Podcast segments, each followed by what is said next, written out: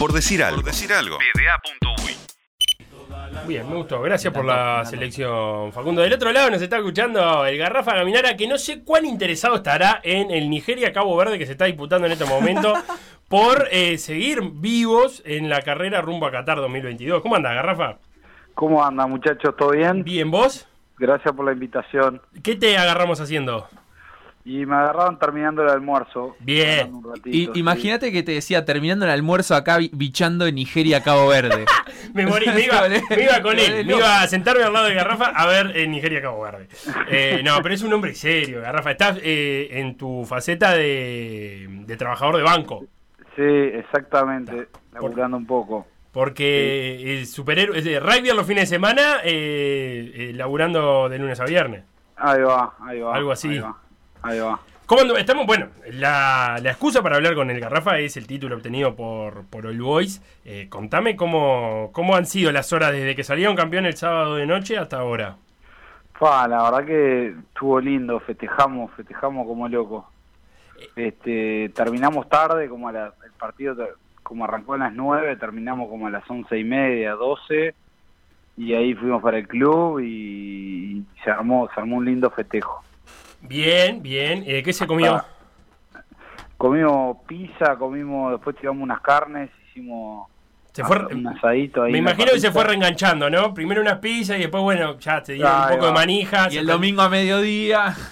Y el domingo, el domingo, no, eh, cuando amanecimos el domingo hicimos otro asado también ahí para, para hacer los cuentos un poquito más íntimos. Viste que al principio ahí con eh, la verdad que fue bastante gente del club y siempre respetando los aforos, pero eh, va gente de todos lados y, nada, después al otro día hicimos un asado íntimo al plantel, los jugadores y, también estuvo buenísimo. Más en la cortita. Y ahí, eh, mira lo que te voy a preguntar, vos como, como jugador, ¿te enterás de otras historias, de otros duelos que suceden en el partido y que vos no te percataste en, en sí, Sí, sí, está bueno revivir todo, cómo lo vivieron todos, cómo, cómo lo de afuera cuando entraron, cómo le vieron lo de afuera, los técnicos, cómo lo vimos lo de adentro. Sí, estuvo buenísimo. Hay un par de datos que, buscando y que veo en nota de Nacho Chance que me llamaron muchísimo la atención. Uno es que, no sé, no sé cuán presente lo tenían ustedes, pero uno es que Carrasco Polo eh, no perdía una final desde hacía 30 años por lo menos, me dijo Nacho, porque dijo, en, los 80 no tenía muy claro a veces cómo eran las definiciones, si era por liguilla o qué, pero en las últimas 30 veces que Carrasco Polo había llegado a la final las había ganado. Sí, sí, sí, lo teníamos presente y sabíamos que, nada, Polo... Eh, es un equipo muy, muy, muy copero y que, viste, sabía jugar estas instancias, entonces, nada, obvio lo teníamos presente, pero nosotros estábamos convencidos, entonces sabíamos cómo jugarle, en el año habíamos ganado un partido cada uno, entonces, nada, así fue que se definió en el último minuto, en la última jugada de parejo. Eh, y además, por el, por el otro lado, eh, All Boys había perdido las últimas cuatro finales. ¿Qué hubo de distinto en esta que, no hubo en las anteriores? Eh, buena pregunta. La verdad que aprendimos, aprendimos mucho, aprendimos de que no se juega solo con 15, de que los cambios son importantes, eh, de la importancia de las formaciones fijas en las finales. Eh, aprendimos mucho y la verdad que estábamos preparados para, para, para eso y nada, fuimos aprendiendo y creo que Hoy lo ganó todo un plantel, no, no solo los 15 que entraron, ni solo los 8 cambios, sino todo un plantel largo que tuvimos. Tuvimos algunas bajas antes de las semis y durante la semi. Y, los que aparecieron, viste, ya habían jugado durante el año, entonces eh, nunca cayó el nivel, todos estaban a la altura y creo que eso fue una de las claves.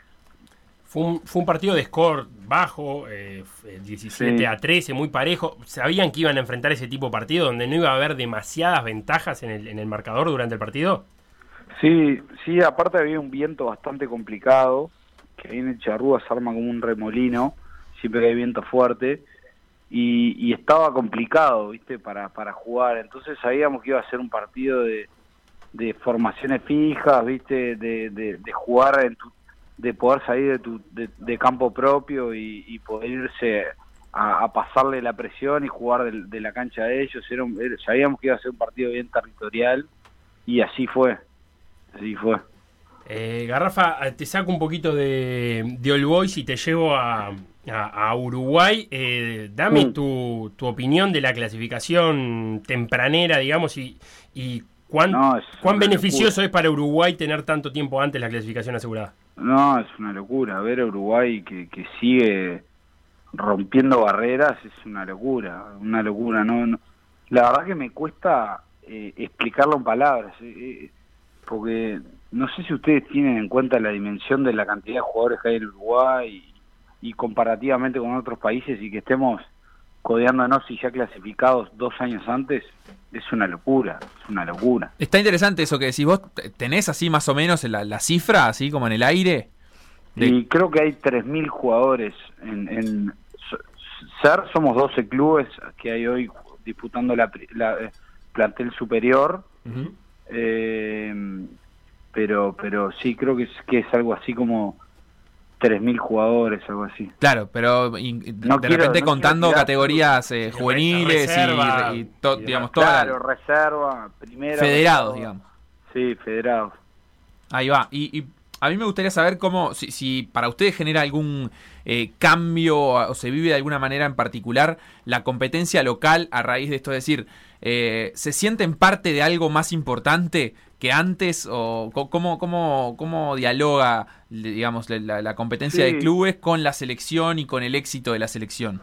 Y claramente que se tocan, porque vos tenés jugadores que hoy eh, han jugado mundiales y que hoy están jugando en el club, o técnicos que han pasado por seleccionados y vuelcan toda esa experiencia, tipos que saben de rugby que han jugado al mejor nivel, al mejor nivel de verdad, eh, con tipos hiperprofesionales, entonces, y lo vuelcan al club, entonces creo que, que es fundamental, y sobre todo destacar de que los clubes son la cuna de, todos los jugadores buenos, lo- probablemente de los menores de 25 que hoy veas en los clubes, en las finales y en las semifinales, son los que vas a ver después en Uruguay o, capaz que los contrate una franquicia como la que es la de Peñarol, de la Superliga. Entonces, eh, creo que los clubes son la cuna de todo y creo que es algo fundamental.